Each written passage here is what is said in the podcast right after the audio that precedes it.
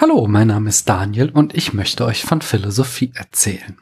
Genauer gesagt vom Schreiben und was es mit uns macht. Nachdem wir beim letzten Mal die medialen Eigenschaften des Alphabets geklärt haben, kehren wir heute zurück zur eigentlichen Frage. Welche gesellschaftlichen Auswirkungen hatte das Alphabet? Als das Silbenalphabet im 11. Jahrhundert vor Christus in Phönizien erfunden wurde, geschah erstmal nichts. Es dauerte, bis sich die Schrift durchsetzte. Interessant ist, dass die Alphabetschrift erst einmal nicht als Kommunikationsmedium fungierte, sondern als Gedächtnisstütze als Speichermedium. Bücher waren zunächst heilige Instrumente. Der Großteil der Bevölkerung lernte weiterhin mündlich und verwahrte das Gelernte im Gedächtnis. Erst sechs Jahrhunderte nach der Übernahme des Silbenalphabets durch die Juden wurde ein allgemein anerkannter Text der Tora veröffentlicht. Das war etwa 440 vor Christus im babylonischen Exil. Das Geheimnis der Schrift wurde aber auch dann noch nur innerhalb von Familien von Schreibkundigen weitergegeben. Es handelte sich bei der jüdischen Exilgemeinde noch nicht um eine literale Kultur. Eine solche literale Kultur entstand erst in den Stadtstaaten Griechenlands. Dafür gibt es Gründe, die außerhalb der Schrift liegen. Ich denke, dass die Beschaffenheit der griechischen Gesellschaft dies begünstigte, die ich in der Urgrund der Philosophie ansprach. Goody und Watt betonen zudem, dass es zu einem Wirtschaftsaufschwung im Zuge des Handels mit im Osten gelegenen Ländern kam. Dieser brachte technologischen Fortschritt mit sich, konkret den Beginn der Eisenzeit. Handel mit Ägypten führte zur Einfuhr von Papyrus, was Schreiben einfacher und billiger machte. Papyrus war billiger als Pergament, beständiger als Wachstafeln und leichter zu beschreiben als Ton- und Steinplatten. Aber es gab auch mediale Eigenschaften des griechischen Alphabets, die seine Verbreitung begünstigten. Durch die Einführung von Vokalen wurde das Alphabet viel weniger mehrdeutig als die Silbenschrift. Es wurde einfach und klar. Es brauchte keine Experten, die entsprechende Textstellen interpretieren konnten. Beispielsweise gibt es laut Goody und Watt in der Bibel eine Stelle, in der Raben Elias Nahrung bringen. Aber da im Hebräischen nur die Konsonanten aufgeschrieben werden, können es genauso gut Araber gewesen sein, die Elias Nahrung brachten. Ich spreche kein Hebräisch und kann die Schrift nicht lesen.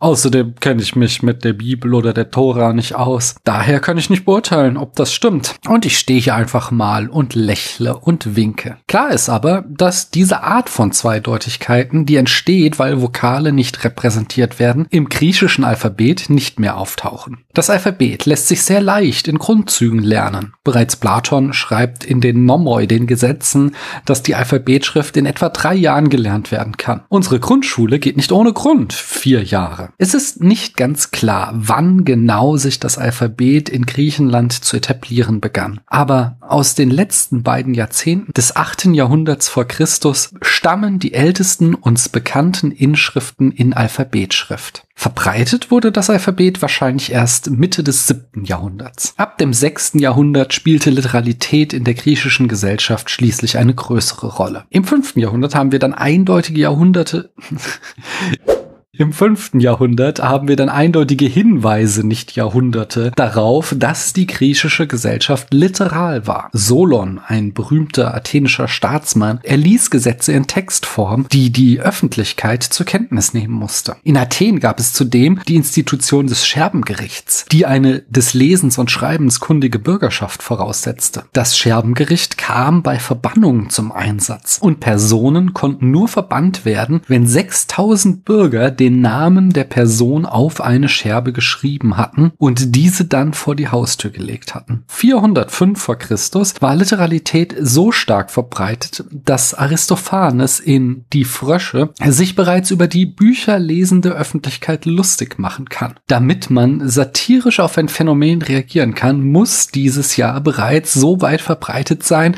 dass genug TheaterbesucherInnen auch darüber lachen können. Griechenland ist also das erste Beispiel für eine literale Kultur. Spätere Kulturen importierten mit dem griechischen Alphabet auch diese Kultur, so zum Beispiel Rom. Außer dem Schriftsystem haben auch viele andere kulturelle Institutionen ihren Ursprung in Griechenland. Etwa, ich weiß nicht, ob ihr das wusstet, die Philosophie. Goody und Watt legen dar, dass das Besondere am griechischen Denken war, dass sie den Übergang vom Mythos zum Logos vollzogen. Auch ich habe da schon drüber gesprochen. Die beiden Anthropologen betonen aber, dass die Vorstellung, dass das mit dem griechischen Geist oder dem griechischen Genius zusammenhänge, höchst fragwürdig ist. Auch halten sie die strenge Dichotomie für nicht aufrechterhaltbar, dass es vor den Griechen ein mythisches Denken und mit den Griechen ein logisches Denken gegeben habe. In dieser Dichotomie schwimmt nur schlecht getarnt das Geschmäckle der Unterscheidung Unterscheidung zwischen primitiven und zivilisierten Völkern mit. Und die anthropologische Forschung hat vielfach aufgezeigt, dass diese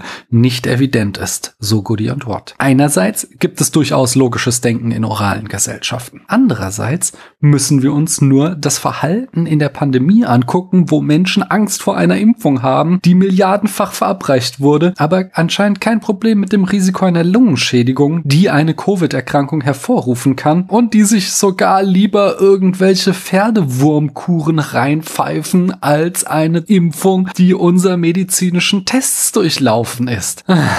Dennoch gibt es allgemeine Unterschiede in der Art zu denken bei oralen und literalen Gesellschaften. Das hatten wir ja bereits in der ersten Folge dieser kleinen Serie gehört. Woran könnten diese Unterschiede wohl liegen? Goody und Watt meinen natürlich wieder, dass die Schrift hier nicht unwichtig war, da sie eine neue Beziehung zwischen Wort und dem Gegenstand, auf den es sich bezieht, herstellt eine allgemeinere und abstraktere Beziehung, die weniger eng als im Falle der mündlichen Kommunikation an die Besonderheiten der Person, des Ortes und der Zeit gebunden ist. Wenn ich etwas im direkten Gespräch behaupte, dann lässt sich das schlecht trennen von mir als Person und den Umständen, unter denen ich es geäußert habe. Aber eine Behauptung, niedergeschrieben auf ein Blatt Papier, ist entrückt von der Person, die sie aufgeschrieben hat und den Umständen, unter denen das geschah. Ich lese zum Beispiel gerade mal wieder Wittgensteins philosophische Untersuchung Untersuchungen. Und es ist ganz erstaunlich, wie Wittgenstein das reflektiert, ohne dass er auf das Medium Schrift konkret eingeht. Aber er entwickelt ja die Gebrauchstheorie der Bedeutung, hm, wonach die Bedeutung eines Wortes sein Gebrauch in der Sprache ist und widmet sich dann, das habe ich erst heute gelesen, zum Beispiel einem Satz wie Rot existiert. Und er legt da, dass sowas wie Platons Ideenlehre von der Idee der Röte, die an einem Topos Hyper Uranios existiert, nur dadurch entstehen, dass uns nicht bewusst ist, dass Sätze, die an der Oberfläche gleich aussehen, unterschiedlich verwendet werden. Und dass ein Satz wie rot existiert nichts über irgendein metaphysisches Objekt aussagt, sondern über die Art und Weise, wie ich das Wort rot verwende. Nämlich, ich kann es tatsächlich anwenden. Es hat eine Bedeutung. Und dieser Gedanke, dass es eine Röte unabhängig von der konkreten Röte vor mir gibt, die konnten überhaupt erst entstehen, indem sich das Wort und die Bedeutung vom Sprecher gelöst haben. Das sagt jetzt wieder nicht Wittgenstein, sondern das ist das, worauf Goody und Watt hier hinaus wollen. So meinen Goody und Watt weiter. Erst in einer literalen Kultur war es möglich, die Idee von Logik als einem von der Sprecherin losgelösten, objektiven